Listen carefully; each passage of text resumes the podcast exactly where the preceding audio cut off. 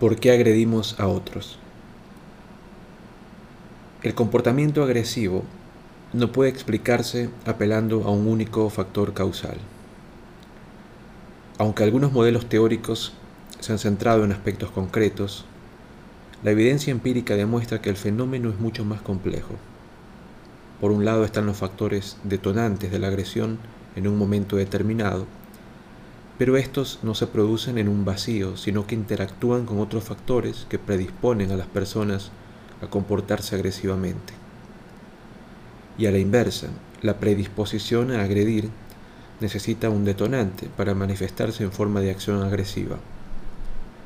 En este apartado nos vamos a ocupar de las causas inmediatas de las conductas agresivas, es decir, los factores desencadenantes o instigadores, y también de los llamados factores de riesgo, que pueden predisponer a una persona a la agresión.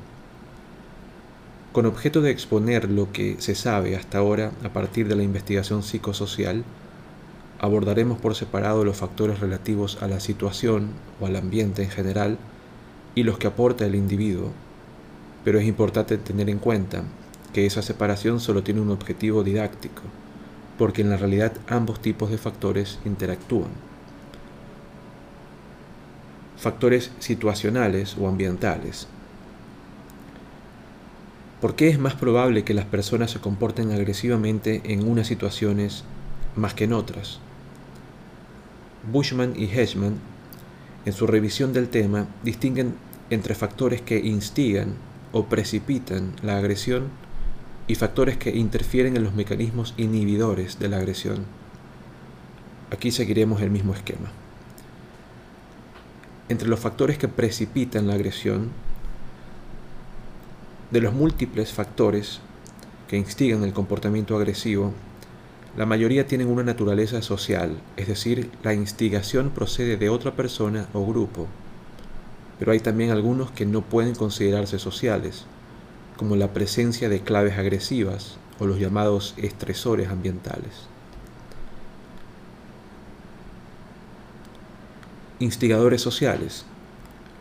La provocación es probablemente el principal detonante de agresión en el ser humano, al menos de la llamada agresión hostil o reactiva. Según las estadísticas y los informes policiales, está presente en la mayoría de los delitos de sangre, como asesinatos o ataques graves. Incluso tiene la peculiaridad de anular las diferencias de género que habitualmente aparecen en los estudios sobre agresión ante una provocación fuerte, los hombres y las mujeres reaccionan igual. Esto es lógico si tenemos en cuenta que supone una amenaza a las necesidades humanas básicas de autoestima positiva, de control y de confianza. La provocación puede adoptar muy diversas formas, como insultos, burlas, u otros tipos de agresiones verbales que atentan contra la propia imagen personal o social, ataques físicos o interferencias en los intentos de una persona de lograr alguna meta, entre otras. Pero todas ellas tienen la consecuencia de inducir un estado emocional negativo en el que la sufre. Si bien el grado de negatividad y también el tipo de respuesta que provoca dependen de factores personales, por ejemplo, si la víctima de la provocación es consciente de que existen circunstancias atenuantes, el otro está borracho o nos ha confundido con alguien, pongamos por caso, la acción tendrá menos impacto en ella. Por el contrario, si atribuye intenciones hostiles al provocador, su reacción más probable será responder a la agresión con agresión. En realidad, todos los instigadores sociales de agresión pueden considerarse, en cierto modo, provocaciones, aunque algunos, por sus características particulares, han recibido una atención especial por parte de los investigadores. Es el caso del rechazo y la exclusión social. Aunque estas formas de agresión tienen en las víctimas a veces un efecto sociópeto, de intento de reparar la relación o búsqueda de otros contactos, o sociófugo, de evitación, pasividad y letargo, en muchas ocasiones las personas reaccionan agresivamente cuando son rechazadas por otras personas o por su grupo. Este hecho ha sido comprobado tanto en situaciones naturales, donde muchos investigadores han encontrado experiencias prolongadas de rechazo en los autores de diversas masacres provocadas en centros, en centros escolares, como experimentos de laboratorio, etc. Estos últimos autores enumeran una serie de factores que pueden explicar esa respuesta agresiva al rechazo. Bueno, se citaban muchos autores que me los he saltado.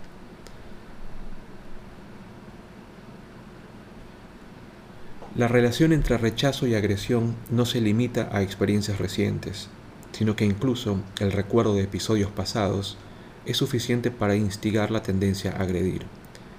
De hecho, el rechazo por parte de los padres o los, compañeros durante la infancia se asocia con diferencias individuales en comportamiento agresivo en etapas posteriores de la vida. Además, esa agresión no se dirige solo a la persona o personas implicadas en el rechazo al agresor, sino que muchas veces se extiende a otros. La respuesta agresiva parece más probable cuando la persona rechazada no tiene expectativa de volver a ser aceptada. En estos casos, no es infrecuente que se busque esa aceptación en grupos extremistas, muchas veces violentos. Al unirse a esos grupos y seguir sus normas, la persona rechazada ve satisfechas sus necesidades de pertenencia, potenciación personal y control, y también la de tener una existencia significativa. Otro factor social instigador de la agresión, que también puede considerarse una provocación, es la percepción de ser injustamente tratado. La gente, por lo general, considera que existe una norma implícita que establece que todo el mundo tiene derecho a ser tratado con justicia. Cuando perciben la situación como justa, incluso aunque no consigan lo que quieren, las personas suelen sentirse respetadas. En cambio, cuando consideran que se ha violado sus derechos a un trato justo y respetuoso, tienden a sentirse heridas y menospreciadas, a experimentar ira y a reaccionar agresivamente para recuperar una imagen positiva ante sí mismas, autoestima y ante los demás. Este sería un ejemplo de cómo la agresión puede ser al mismo tiempo hostil e instrumental. Esa percepción de injusticia es la que está en la base de muchos movimientos colectivos de protesta que se originan porque la gente experimenta lo que se conoce como privación relativa.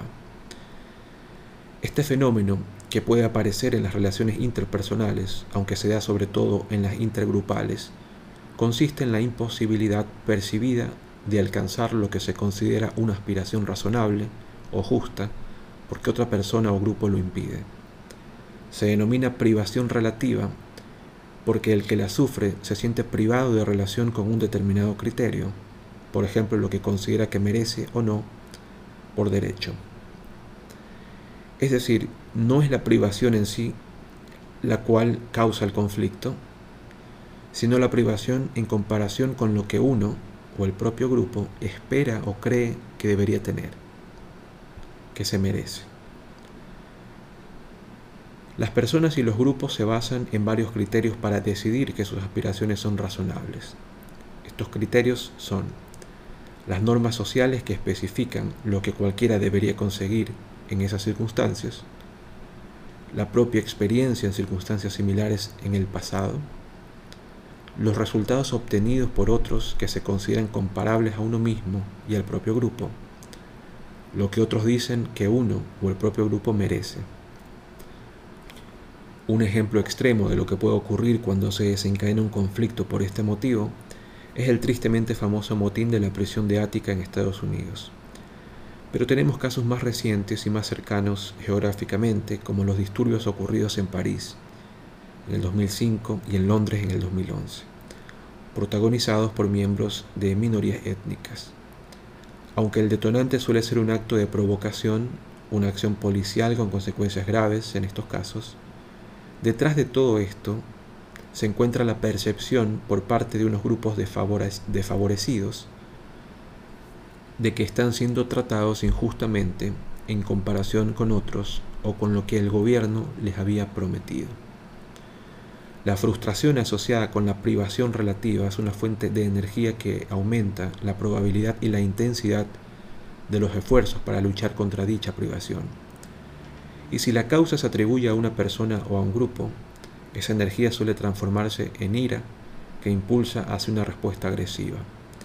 Pero si la situación de privación continúa, puede llegarse a un estado de desesperanza que hará descender las aspiraciones y reducirá el conflicto sin haberse resuelto el problema.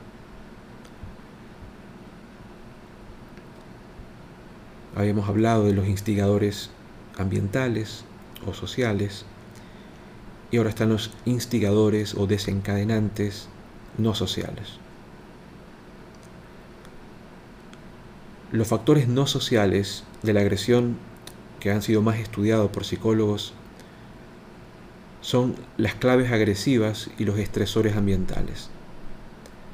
Las claves agresivas son objetos o imágenes que están presentes en la situación y que activan en nuestra memoria pensamientos o emociones relacionados con la agresión. El proceso que interviene aquí es el priming. Una de las claves más estudiadas por los psicólogos sociales es la presencia de armas. En un experimento ya clásico de Bergotwicz y Lepec, demostraron que los participantes a los que previamente se les había provocado actuaban de forma más agresiva hacia el provocador cuando había un arma en la sala que cuando había un objeto neutro o no había ninguno. Numerosos estudios posteriores han confirmado este efecto incluso en personas que no tenían un estado de ánimo negativo debido a una provocación previa. Otros resultados relacionados con las claves agresivas son los siguientes. No solo las armas, sino cualquier estímulo que la persona relacione con la agresión. Por ejemplo, las películas violentas pueden aumentar la saliencia de pensamientos agresivos con su mera presentación en la situación. No es necesario que la persona sea consciente de esa presencia para que el efecto del priming se produzca. Se ha demostrado incluso presentando los estímulos de forma subliminal, lo que indica que las claves agresivas funcionan de forma automática. Lo que sí es fundamental para que un determinado estímulo active cogniciones agresivas en las personas es que ésta lo asocie con la agresión, tal como sostiene el modelo neoasociacionista. La implicación de estos estudios es que la exposición repetida a claves relacionadas con la agresión a través de los medios o de los videojuegos, por ejemplo, a fuerza de activar frecuentemente pensamientos, emociones y opciones de respuesta agresivas, termina por hacernos crónicamente accesibles a lo que probablemente contribuye a una mayor tendencia a comportarse agresivamente ya sea como reacción ante una provocación o como medio para conseguir algún objetivo deseado. Más adelante volveremos sobre esta cuestión. En cuanto a la investigación sobre los estresores ambientales, se ha centrado fundamentalmente en el efecto del calor, aunque también se ha analizado el impacto de otros factores aversivos, como el hacinamiento o el ruido. Todos esos factores ambientales se relacionan con la agresión a través del aumento de la activación fisiológica, arousal y el estado afectivo negativo que provocan y parecen afectar más a, a la conducta agresiva que a la puramente instrumental. Vamos a dar una descripción de estos interesantes puntos. La relación entre calor y agresión es una de las más confirmadas de la literatura. Los resultados de estudios de laboratorio y de campo coinciden en indicar que las altas temperaturas se asocian con niveles mayores de agresión y violencia. Esta relación se conoce como hipótesis del calor. Se confirma comparando datos de archivo sobre regiones geográficas y periodos temporales con distintas temperaturas. No obstante, existe cierta controversia sobre si en determinadas condiciones la relación entre el calor y agresión deja de ser positiva, es decir, a partir de cierta temperatura, la agresión no aumentaría sino que disminuiría. La explicación vendría dada por el modelo de escape del afecto negativo, que propone que cuando el estado afectivo alcanza un determinado nivel de aversividad, lo que provoca no es agresión sino huida. En cualquier caso, la relación probablemente dependiente de diversos factores, es dependiente de diversos factores como el tipo de agresión o el contexto. El efecto del calor sobre el comportamiento agresivo parece producirse por dos vías. Una directa, aumentando la irritabilidad y los sentimientos de hostilidad, y otra indirecta, activando pensamientos agresivos. Por otro lado, el hacinamiento es una experiencia psicológica desagradable provocada por la percepción que tiene la persona de que hay demasiada gente en el espacio en que se encuentra. Es por tanto una sensación subjetiva que no debe confundirse con la densidad, número de personas en un espacio concreto. Esta distinción es importante porque es el hacinamiento y no la densidad objetiva el factor que se ha relacionado con la agresión en diferentes contextos como bares, cárceles y vecindarios. El mismo grado de densidad espacial puede dar lugar a sensación de hacinamiento en unas personas y en otras no al igual que en unos contextos y no en otros. Y por último, el ruido. El ruido fuerte, obviamente, es otro elemento ambiental que resulta desagradable, también potencia la conducta agresiva, especialmente cuando acompaña a otros factores instigadores de agresión, como una provocación o la exposición a películas violentas. Por otra parte, no es el ruido en sí el que instiga reacciones agresivas, sino el hecho de que sea un fenómeno aversivo incontrolable, como lo demuestran los resultados del estudio de Green y McCown, cuyos participantes se comportaban mucho menos agresivamente cuando percibían que podían controlar el ruido. Bueno, si hablamos de los factores que desencadenan la agresión, ahora vamos a referirnos a los que inhiben o interfieren en la inhibición de la agresión. La agresión es una tendencia natural que tenemos en nuestro repertorio desde que nacemos, como ocurre con los demás animales. Lo que aprendemos por experiencia directa o por observación es cómo y cuándo manifestarla y cómo y cuándo inhibirla.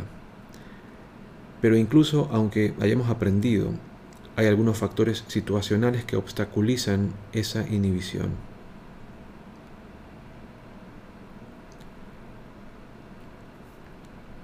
Uno de ellos es el consumo de alcohol. Es una creencia generalizada que las personas tienden a ser más agresivas cuando están bajo los efectos del alcohol. Y efectivamente varias revisiones metaanalíticas de estudios experimentales han encontrado que el consumo excesivo del alcohol aumenta la agresión. Sin embargo, la investigación psicosocial también ha demostrado que la relación entre alcohol y agresión no es directa. Es decir, no se trata de un factor instigador de comportamientos agresivos. Más bien, su influencia sobre este tipo de respuesta se produce en combinación con otros factores instigadores. Una persona que ha sido provocada por otra o que se ha visto frustrada por alguien en la obtención de, algo que buscaba, o que se encuentra en una situación en la que hay claves agresivas, por poner algunos ejemplos, reaccionará agresivamente con mucha mayor probabilidad si está ebria que si no lo está. En cambio, en ausencia de factores instigadores, el efecto del alcohol en la agresión es prácticamente nulo. Otro factor que puede interferir en la inhibición de la conducta agresiva es el anonimato, porque el agresor piensa que es poco probable que otros le identifiquen y le hagan responsable de sus actos agresivos. En un experimento clásico, Simbardo distribuyó aleatoriamente a sus participantes, estudiantes universitarias, entre dos condiciones. A la mitad las hizo vestirse con batas de laboratorio grandes y llevar una capucha que ocultaba su identidad. La otra mitad no llevaba bata ni capucha, sino unos rótulos grandes con su nombre. Además, el experimentador se refería a ellas por el nombre, algo que no hacía con las de, de, otra condición. Después de escuchar una entrevista entre el investigador y una chica, que actuaba como cómplice y se comportaba de forma agradable o desagradable, según la condición, las participantes en grupos de tres tenían que decidir cuánto debía durar las descargas eléctricas que se le iban a administrar a esa chica, supuestamente como parte de un estudio.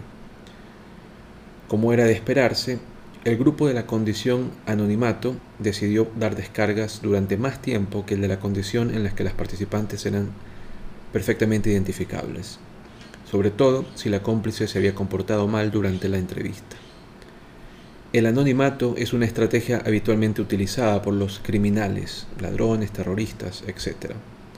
Además de la clásica modalidad de disfrazarse o llevar máscaras para ocultar la identidad, hay muchas otras formas de pasar desapercibido, como mezclarse en un grupo, un grupo grande, o presentarse con una identidad falsa, por ejemplo, en comunicaciones a través de Internet. Incluso cuando no se busca deliberadamente, hay situaciones en la vida diaria que producen cierta sensación de anonimato que se asocia con la impunidad, por ejemplo estar dentro de un coche.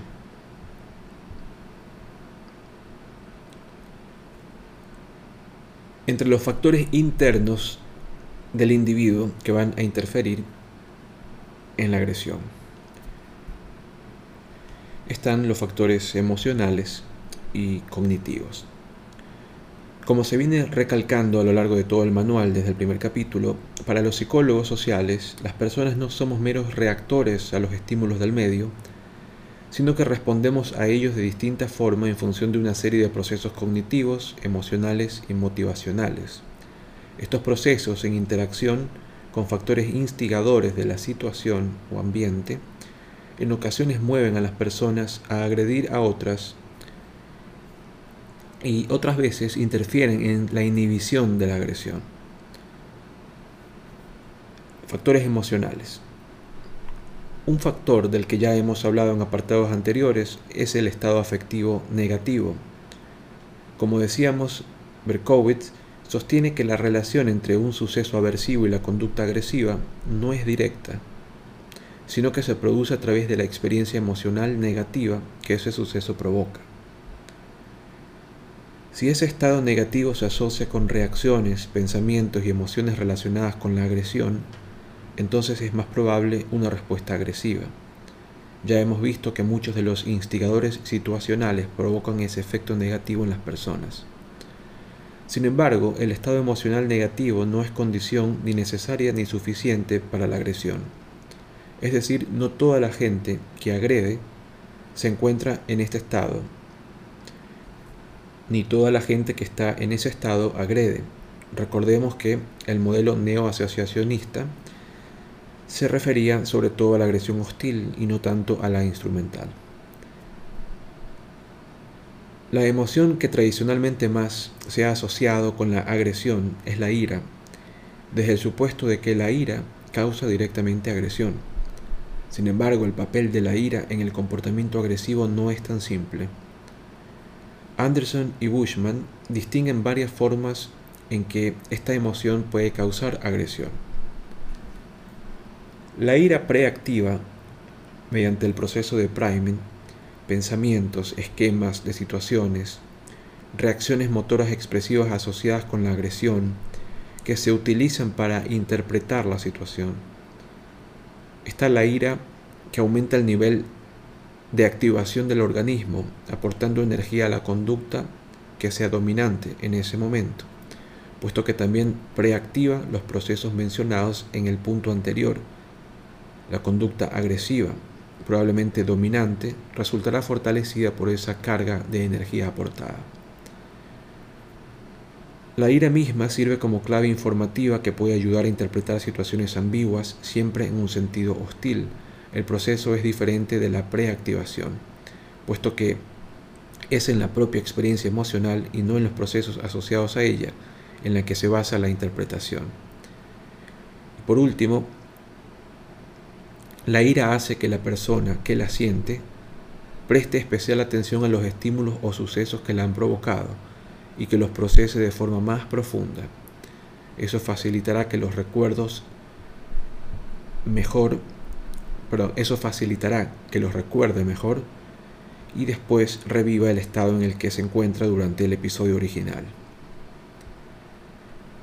Pero la ira puede promover el comportamiento agresivo incluso cuando no se siente realmente, sino que se infiere. Esto es lo que encontró Silman en varios estudios en el que los participantes etiquetaban erróneamente como la ira o como ira la activación que les había provocado una fuente neutra, es decir, irrelevante para la agresión. En realidad el proceso es algo más complejo. Silman lo llamó transferencia de la excitación y consiste en que cuando dos episodios que provocan una activación, excitación en una persona, se producen cerca uno del otro en el tiempo, la activación procedente del primero se suma a la del segundo y puede ser atribuida erróneamente a este último. Si por ejemplo nos hemos pegado una buena carrera para alcanzar el autobús y justo al llegar el conductor cierra la puerta y se va, nuestra reacción será probablemente mucho más agresiva porque a la frustración provocada por la cerrada de la puerta del conductor se une la activación provocada por la carrera. Ahora bien, esa atribución errónea solo se producirá si la persona no es consciente o se ha olvidado de cuál es la fuente real de la activación neutra, es decir, en el ejemplo, la carrera. Porque si tiene claro el origen de esa activación, no le atribuirá al episodio aversivo.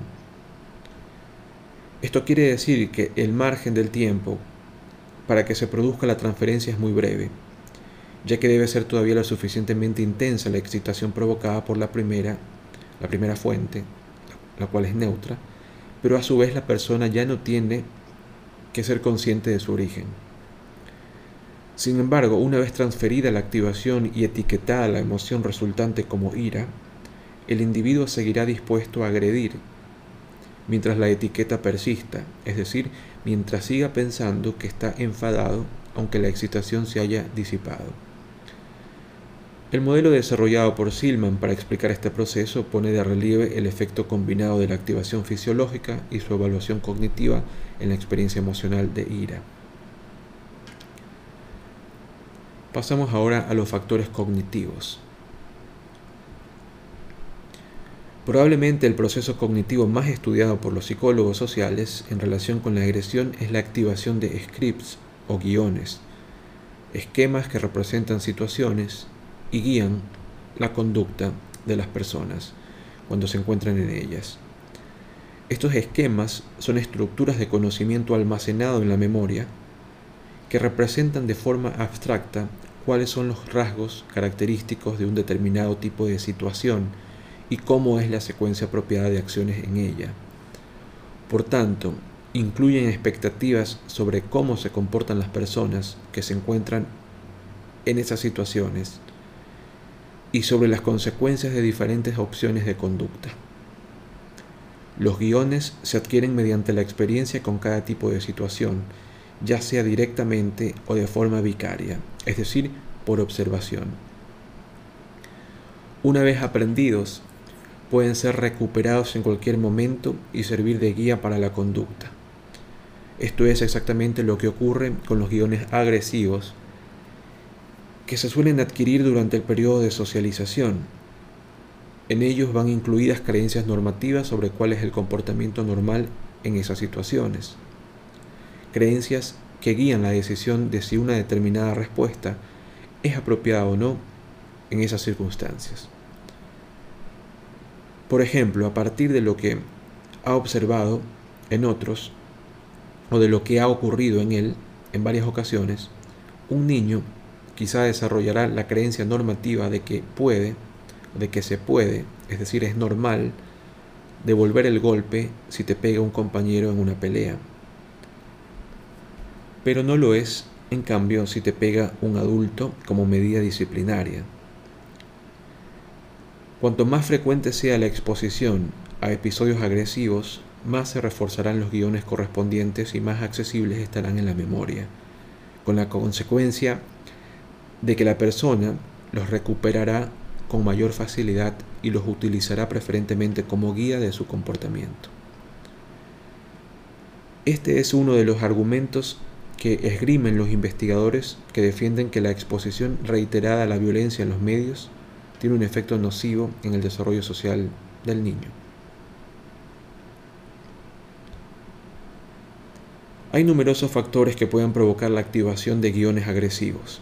Por ejemplo, los instigadores situacionales que hemos revisado en apartados anteriores, pero también la ira, como acabamos de ver,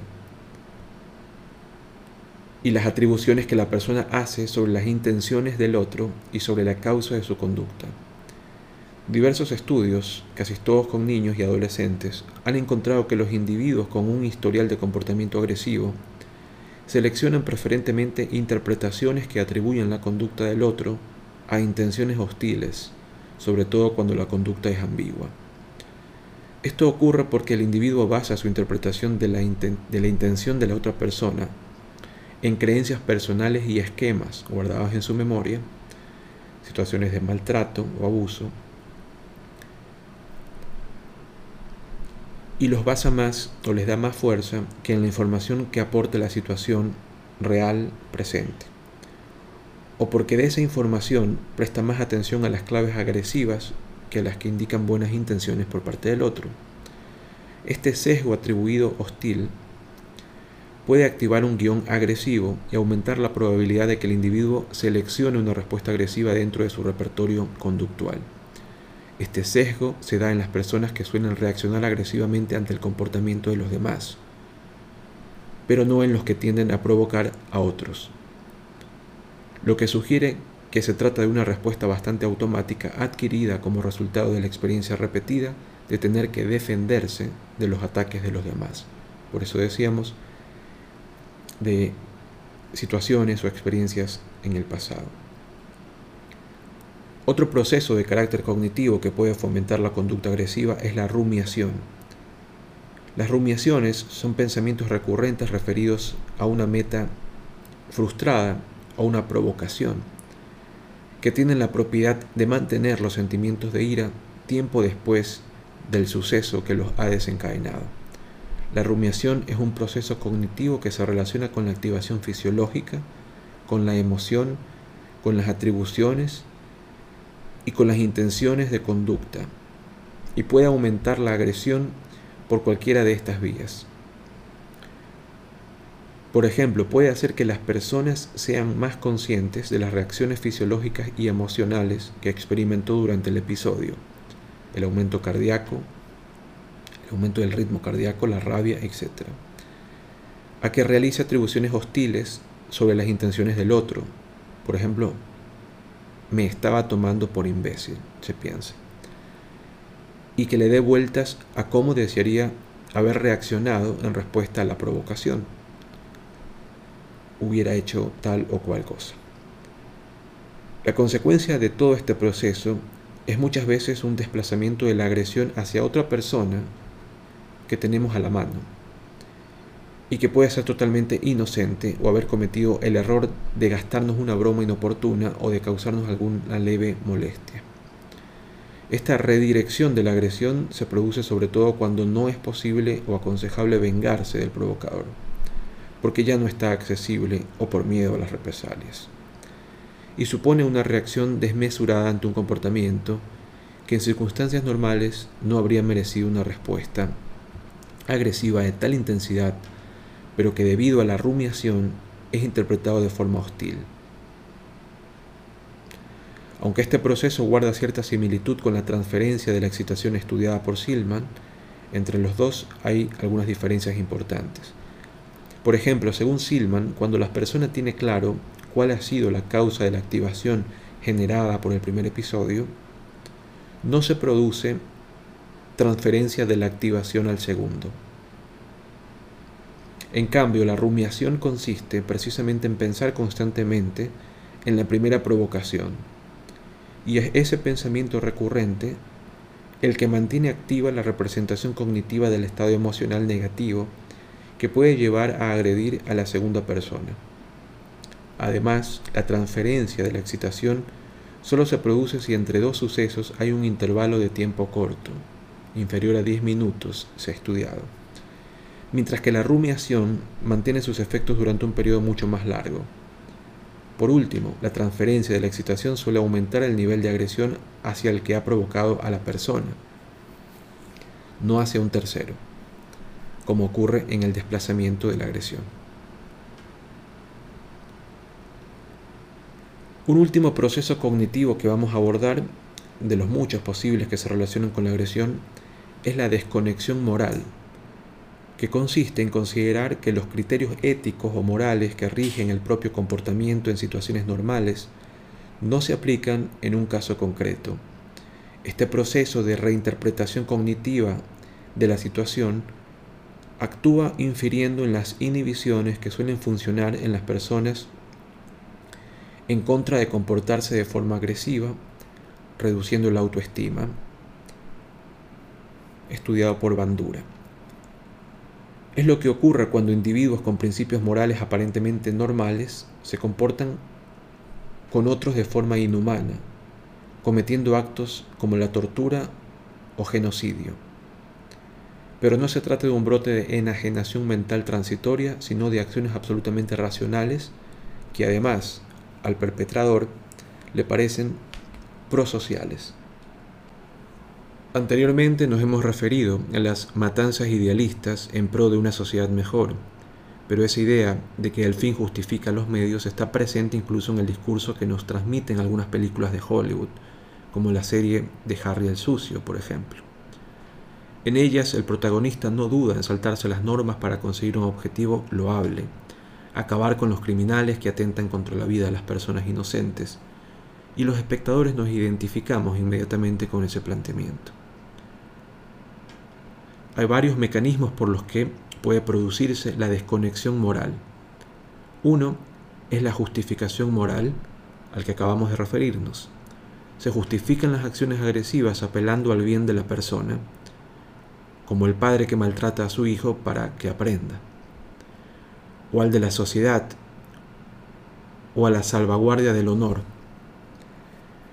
Otro es la deshumanización de la víctima, Cualquier sistema interno autorregulador de castigo por cometer actos violentos contra otras personas queda desactivado si al otro no se lo considera persona, porque ya no se aplican los mismos criterios morales.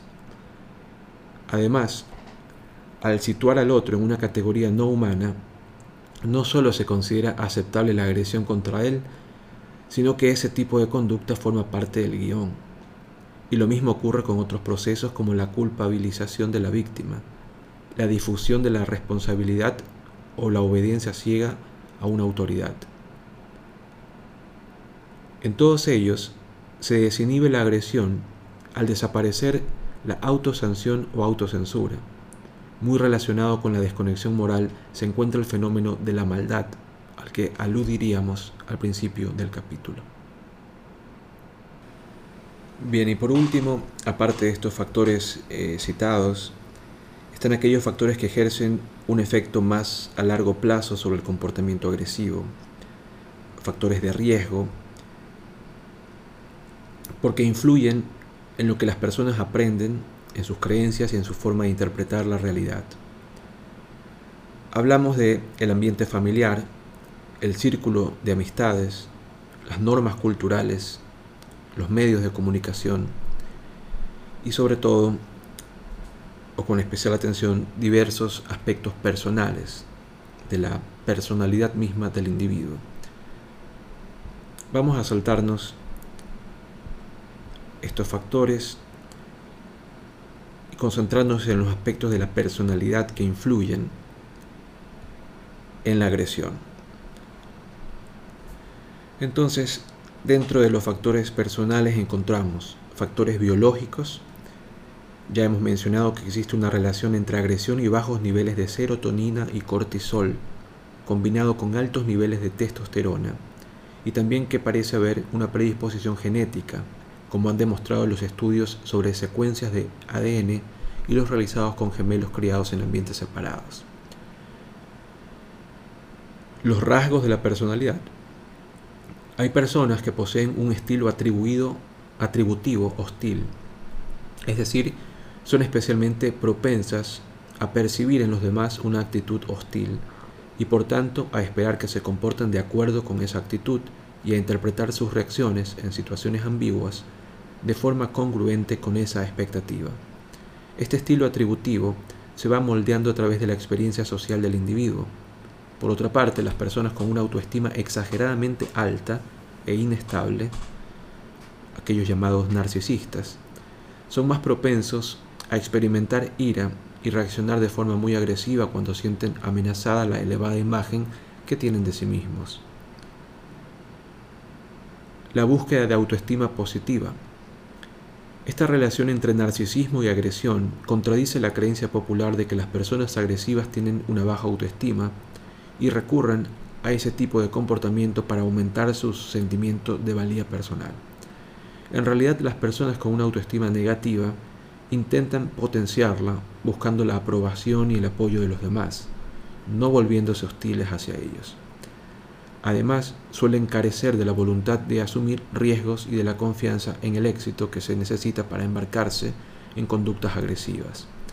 Sin embargo, la búsqueda de autoestima sí puede relacionarse con el comportamiento agresivo, incluso en ausencia de rasgos narcisistas el deseo de demostrarse a sí misma y a los demás que es alguien digno de respeto puede llevar a la persona a centrarse demasiado en ella y pasar por alto consecuencias de sus actos para los demás. Cuando las personas buscan aumentar su autoestima mediante valores externos, como tener éxito profesional o hacerse ricas, es más probable que recurran a conductas agresivas que cuando esa autoestima se basa sobre todo en valores internos, ser una persona moralmente intachable, por ejemplo. Que suelen inhibir las acciones abiertamente hostiles, aunque éstas puedan sustituirse por formas más indirectas de agresión. Otro factor es el autocontrol, también conocido como autorregulación. Se trata de la capacidad de ajustar la propia conducta a las normas que rigen en la sociedad o en un contexto concreto y sirve como inhibidor interno de la tendencia a reaccionar agresivamente cuando nos encontramos ante estímulos instigadores o a recurrir a la agresión para obtener un objetivo deseado. La investigación ha demostrado que la falta de autocontrol es uno de los correlatos más fuertes de la conducta criminal, en especial de los crímenes violentos. Además, los criminales muestran escaso autocontrol incluso en conductas que no violan la ley, como consumo excesivo de tabaco, alcohol, accidentes de tráfico, embarazos no deseados o absentismo laboral. Están las creencias personales. Entre las creencias personales que pueden predisponer a una conducta agresiva podemos destacar las relativas a la autoeficacia. Las personas que creen que pueden llevar a cabo determinadas acciones agresivas con éxito y que esas acciones producirán los resultados deseados, seleccionarán con mucha mayor probabilidad este tipo de comportamientos que las que no tienen confianza en la propia eficacia. El mismo efecto tienen las, las creencias en la catarsis, que consisten en considerar que agrediendo uno se desahoga y se siente mejor. Por otra parte, la creencia en un mundo justo, según la cual cada uno tiene lo que se merece, puede llevar a la persona a aceptar y justificar la agresión y la violencia mediante el proceso de culpabilización de la víctima. Y por último, están las diferencias de género. Los resultados de investigación coinciden en que los hombres agreden más que las mujeres, aunque esa diferencia solo es importante en cuanto a la agresión física. Las mujeres eligen forma de agresión indirecta y relacional más que indirecta y física. Esas diferencias en la incidencia y la modalidad de la agresión características de cada sexo se han explicado apelando a las presiones evolutivas que tuvieron que afrontar nuestros ancestros y también a las normas que rigen el comportamiento de hombres y mujeres, normas que se aprenden durante el proceso de socialización. Y por último, vamos a referirnos a la prevención para la reducción del comportamiento agresivo. Como hemos visto, la psicología social conceptualiza la conducta agresiva como el resultado de la historia de aprendizaje del individuo a lo largo del proceso de socialización y la interrelación de procesos fisiológicos, emocionales y cognitivos en una situación concreta. De ahí que las propuestas para reducir la probabilidad del comportamiento agresivo estén orientadas a incidir en estos procesos. Una de las estrategias basadas en el aprendizaje por condicionamiento instrumental consiste en desaprender a comportarse agresivamente. La idea es que si el esfuerzo positivo, si el refuerzo positivo o premio contribuye a que se adquieran conductas, el castigo hará que dejen de realizarse e incluso que lleguen a extinguirse. De hecho, esta es la filosofía que se suele seguir tanto en las prácticas educativas, en la familia, en la escuela, como en el nivel societal por parte de las instituciones. Sin embargo, para que el castigo sea una estrategia efectiva, tienen que darse una serie de condiciones. La persona tiene que percibir que el castigo va a ser fuerte y muy probable. Tiene que asociarlo a la conducta agresiva realizada y recibirlo antes de disfrutar de los beneficios producidos por dicha conducta. Por otra parte, a la hora de decidir si llevar a cabo o no una acción agresiva, tiene que tener en cuenta los costes que dicha acción le supondría en términos de castigo, y para eso su nivel aurosal no debe ser demasiado alto, porque impediría el procesamiento deliberado. Y además debe haber alguna opción alternativa de conducta en esa situación concreta, por ejemplo, otra vía para conseguir el objetivo que busca. Aparte de lo difícil que resulta que se cumplan todas estas condiciones, los castigos verbales y corporales pueden tener un efecto contraproducente al funcionar como claves agresivas, activando guiones agresivos y presentando la conducta agresiva como una forma aceptable de controlar el conflicto. Por todo ello, es mucho más eficaz hacer hincapié en recompensar comportamientos deseables que en centrarse solo en penalizar los indeseables. Recordemos que algo similar ocurría en el caso del comportamiento de ayuda.